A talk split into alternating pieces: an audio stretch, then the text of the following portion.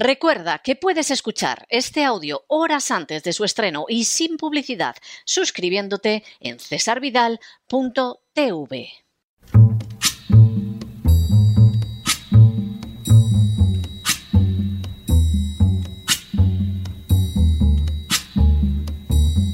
La voz con César Vidal, desde el exilio. When the night has come and the land is dark and the moon is the only light we'll see. No, I won't be afraid. Oh, I won't be afraid just as long as you stand, stand by me. Muy buenos días, muy buenas tardes, muy buenas noches y muy bienvenidos a esta nueva singladura de La Voz.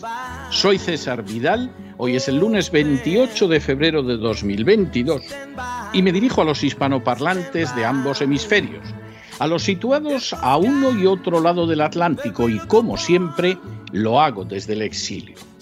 Corría el año 1596 cuando un inglés llamado John Harrington presentó por primera vez lo que conocemos como inodoro.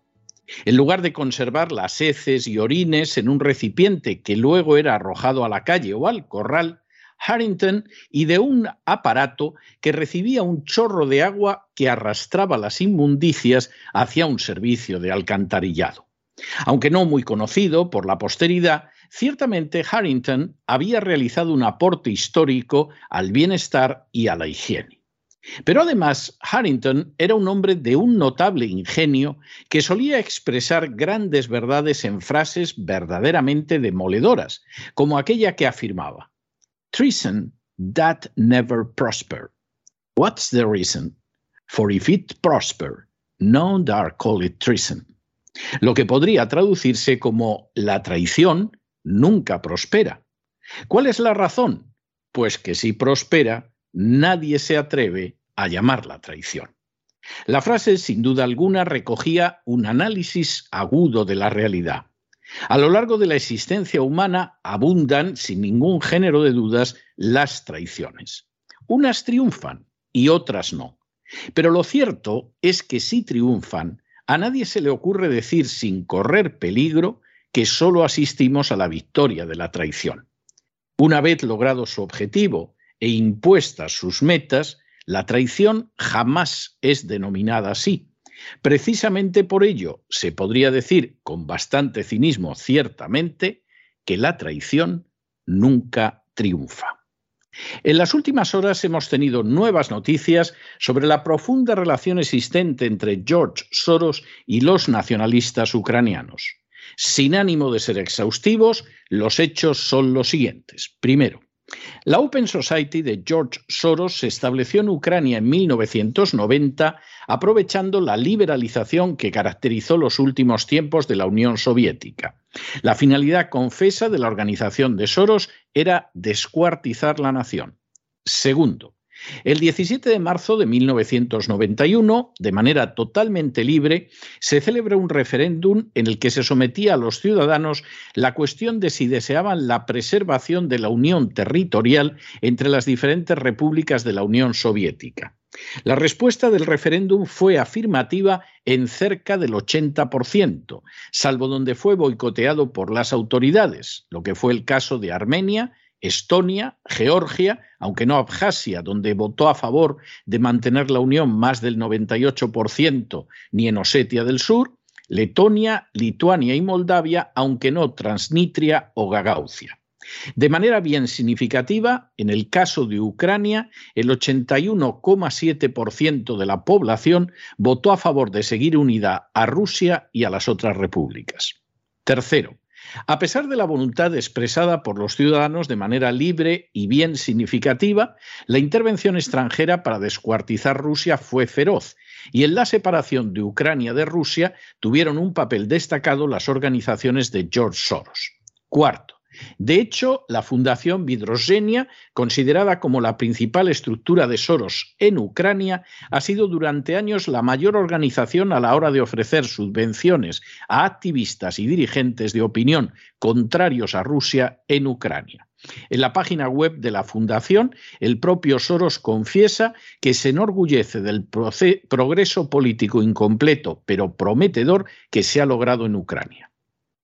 Quinto, cuando en el año 2010 fue elegido presidente de Ucrania Víctor Yanukovych, partidario de un acercamiento a Rusia, se inició toda una trama de subversión en su contra que desembocó en un golpe de Estado en el año 2014. George Soros reconocería públicamente su papel en ese golpe, que intentó ser detenido por la Unión Europea y en especial por Alemania y Francia, pero que quedó sentenciado por Victoria Nolan, que al conocer los esfuerzos europeos pronunció su famosa frase Fuck the European Union, es decir, a la Unión Europea que la jodan. Sexto, el golpe de Estado de 2014 no solo derribó a Yanukovych, sino que además colocó en el poder a un gobierno de nacionalistas, aparte de extranjeros que formaban parte también del Ejecutivo. En noviembre de ese mismo año, pocos meses después del golpe de Estado, Soros propuso y logró que el político Arseny Yatsenyuk ocupara el puesto de primer ministro de Ucrania. Séptimo, en el año 2015, a la vez que Gran Bretaña y Estados Unidos desplegaban tropas en Ucrania, Soros anunció que invertiría mil millones de dólares en Ucrania si ésta abrazaba la agenda globalista. La tarea no era fácil, ya que, por ejemplo, en esas fechas, más del 86% de los ucranianos no solo era contrario a la ideología de género, sino que incluso señalaba que la homosexualidad resultaba inaceptable en la sociedad. Con todo, en ese año de 2015, el Parlamento ucraniano aprobó varias normas favorables a la ideología de género. Pero con todo y con eso, todavía en 2017, y a pesar del dinero gastado, solo el 8% de los ucranianos era favorable al matrimonio homosexual. Octavo, en 2016, la Fiscalía que investigaba la rampante corrupción en Ucrania recibió órdenes de no investigar a una ONG llamada ANTAC, ya que estaba financiada por George Soros y la administración Obama. Así, la Administración de Justicia se veía más que limitada en Ucrania a la hora de abordar e investigar las actividades de George Soros. Noveno. De hecho, ANTAC recibió cerca de 290 mil dólares de la International Renaissance Foundation, una de las organizaciones de George Soros. Décimo.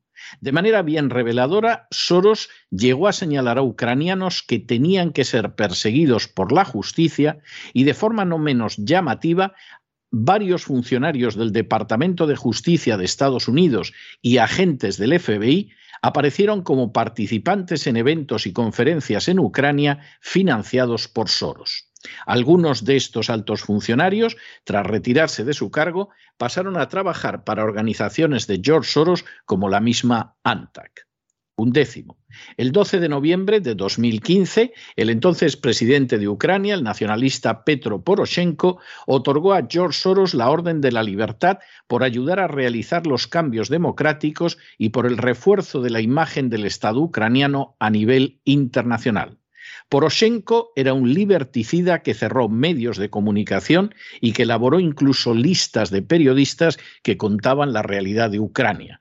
También dio órdenes para bombardear poblaciones civiles en las repúblicas de Donetsk y Lugansk, en las que murieron miles de mujeres, niños y ancianos bajo el fuego de las tropas ucranianas. Duodécimo. En ese mismo año de 2016, en pleno periodo electoral en Estados Unidos, según declaraciones de Michael Bachen, un portavoz de Soros, este confirmó que Soros había respaldado económicamente las acusaciones formuladas contra Donald Trump en el sentido de que era ayudado por Rusia para llegar a la Casa Blanca. Décimo tercero. También en ese año 2016 se filtraron más de 2.000 documentos relacionados con George Soros, donde de nuevo quedaban de manifiesto sus actividades antirrusas y su respaldo a los nacionalistas ucranianos. Entre las revelaciones estaba que Soros controla Transparencia Internacional, que también controla think tanks partidarios de la inmigración ilegal y que había tenido un papel más que relevante en el golpe de Estado de 2014 en Ucrania. Décimo cuarto. De manera bien significativa, también salió a la luz que George Soros influyó en la sesgada cobertura de los medios sobre los eventos de Ucrania o que había elaborado listas de personas a las que consideraba rusófilas y que incluían a intelectuales, periodistas y académicos. La supuesta rusofilia de esos personajes se limitaba a que informaban y opinaban sobre Ucrania de manera imparcial, no ocultando ni la corrupción ni la persecución de las libertades llevada a cabo por los nacionalistas ucranianos. Décimo quinto. En 2017, George Soros se permitió anunciar el desplome inmediato que iba a sufrir Rusia. Décimo sexto. En 2019, en una entrevista con la revista New York Magazine, Rudy Giuliani afirmó que Soros había utilizado su influencia para imponer a cuatro embajadores americanos en Kiev. Un caso especialmente relevante había sido el de la embajadora Marie Jovanovic. Según Giuliani, bajo la dirección de Jovanovich, la Embajada de Estados Unidos en Kiev había presionado a las autoridades ucranianas para que cerraran las investigaciones anticorrupción que salpicaban a una organización no gubernamental dirigida por Soros. Décimo séptimo. Precisamente en el año 2017 se descubrió que habían desaparecido 5.300 millones de dólares en ayuda extranjera, pero la administración Obama realizó presiones para que no siguiera adelante la investigación. Como es sabido, el entonces vicepresidente y ahora presidente Biden también retuvo ayuda americana hasta que cesaron al fiscal que investigaba por corrupción a la compañía ucraniana que pagaba a su hijo Hunter. Décimo octavo. En el año 2019, Donald Trump destituyó a la embajadora Jovanovich, nombrada por presiones de George Soros, acusándola de ser desleal con la administración presidencial. Décimo noveno. En 2018, en un encuentro restringido con periodistas en el foro de Davos, George Soros arremetió contra Google y Facebook por no censurar sus contenidos, manifestando expresamente su irritación por el hecho de que pudieran existir contenidos que eran favorables a Donald Trump o a Vladimir Putin, políticos ambos contrarios a la agenda globalista. Vigésimo. En 2019, el periódico ucraniano Vesti designó a George Soros como la segunda persona más influyente en Ucrania, solo por detrás del presidente Zelensky. Ese mismo año, George Soros utilizó su discurso anual en el Foro Económico Mundial en Davos para lanzar un ataque severo contra China y su presidente Xi Jinping. Vigésimo primero. En 2022, tras tener lugar la intervención de Rusia en Ucrania, el hijo de George Soros anunció en Twitter que hoy todos somos ucranianos. Vigésimo segundo. El 26 de febrero de 2022, Soros afirmaba en Twitter que los valientes ucranianos están ahora en la línea del frente y arriesgando sus vidas en un embate que me recuerda el asedio de Budapest en 1944 y el asedio de Sarajevo en 1993. Los paralelos históricos citados por Soros no podían ser más significativos. En 1944, quien se enfrentó con las fuerzas soviéticas en Budapest fueron los nazis alemanes los mismos nazis alemanes con los que colaboró por aquel entonces George Soros. Vigésimo. Soros ha solicitado también a las naciones de la NATO que destruyan el poder militar de Rusia, ya que pretende acabar con el orden mundial. Vigésimo. Al día siguiente, 27 de febrero de 2022, la senadora por Arizona Wendy Rogers afirmaba en Twitter que Zelensky es una marioneta globalista para Soros y los Clinton. Vigésimo quinto.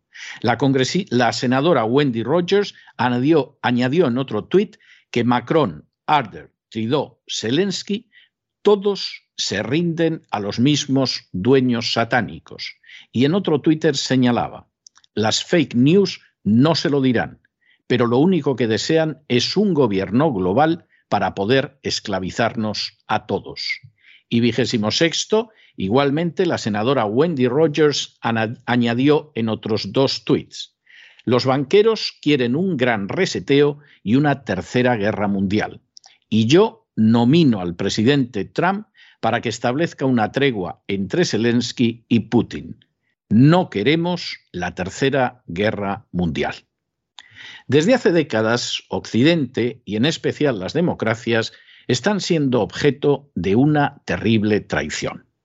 Esa traición no es otra que la agenda globalista que ha sido formulada por el Foro de Davos, donde todos los años George Soros tiene una intervención magistral, con expresiones como no tendrás nada y serás feliz, o por metas en el sentido de que Estados Unidos deje de ser la primera potencia mundial para el año 2030. Por desgracia, ninguno de esos dos objetivos es imposible, porque el enfrentamiento real en nuestro mundo ya no es el de la Guerra Fría concluida hace 30 años, ni el de unas derechas contra las izquierdas, sino el de patriotas contra globalistas. Cualquier nación, dirigente o medio que se oponga a la agenda globalista será satanizado en unos medios de comunicación controlados por los globalistas. Cualquier medida contraria a la agenda globalista será convertida en objeto de ataques furibundos. Cualquier opinión contra la agenda globalista se verá atacada, censurada y eliminada, y los países con sistemas democráticos no resultarán una excepción al respecto, ya que la libertad de prensa, de expresión y de movimiento ha sido vulnerada en ellos una y otra vez en los dos últimos años. Papel esencial en el avance de ese camino de servidumbre impulsado por la agenda globalista ha correspondido a George Soros y sus organizaciones. Detrás de la destrucción de Yugoslavia, de la ruina de las divisas de Extremo Oriente, de la casi quiebra de la libra y de la toma del poder por los golpistas ucranianos, se pudo ver su mano que, dicho sea de paso, él mismo mostró con enorme orgullo en multitud de ocasiones.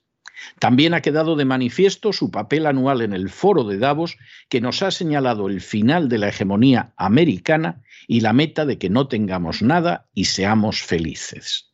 Y vez tras vez ha saltado a la luz su aversión a los dirigentes no dispuestos a someterse a la agenda globalista, sean democráticos como Orban, Trump o Bolsonaro, autoritarios como Putin o dictatoriales como Xi Jinping. El conflicto de Ucrania, que hunde sus raíces en la separación de Rusia en contra de la voluntad manifestada en referéndum por más del 80% de los ucranianos, en el golpe de Estado de 2014 y en el respaldo a los corruptos nacionalistas ucranianos, ha contado desde el primer día con la siniestra sombra de Soros inspirándolo.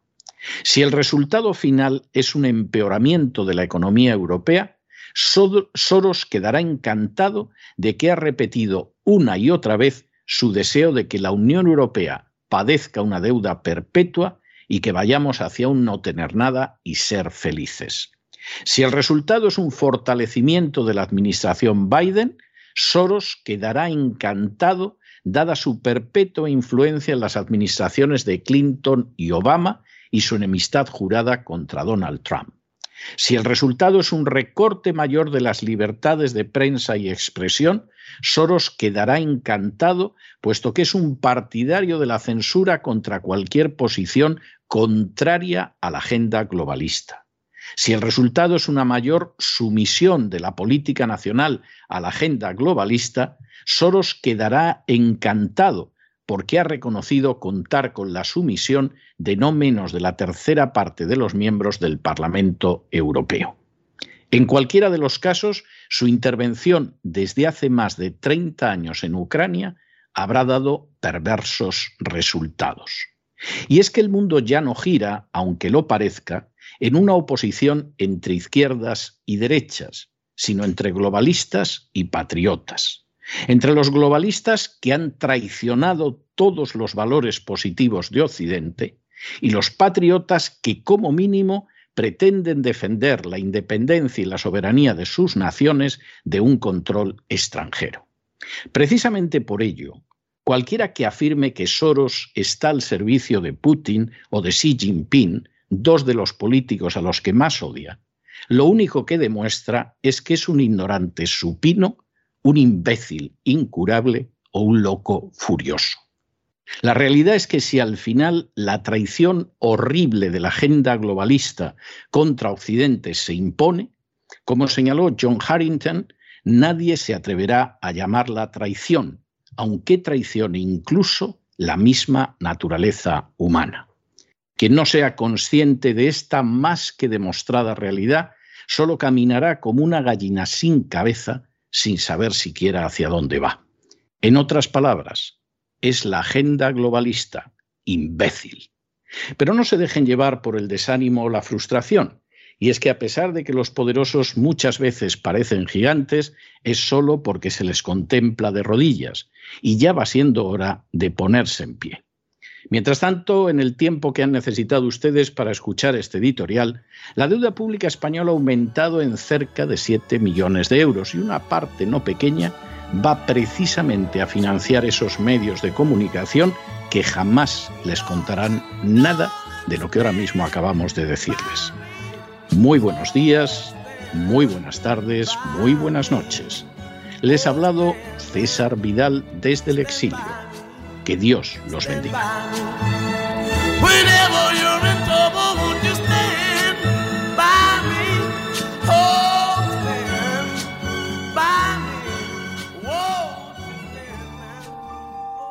Esta sección está patrocinada por crowdfunding con el siguiente mensaje. Nuestro Señor Jesucristo, el único Dios verdadero, es misericordioso y nuestro Salvador.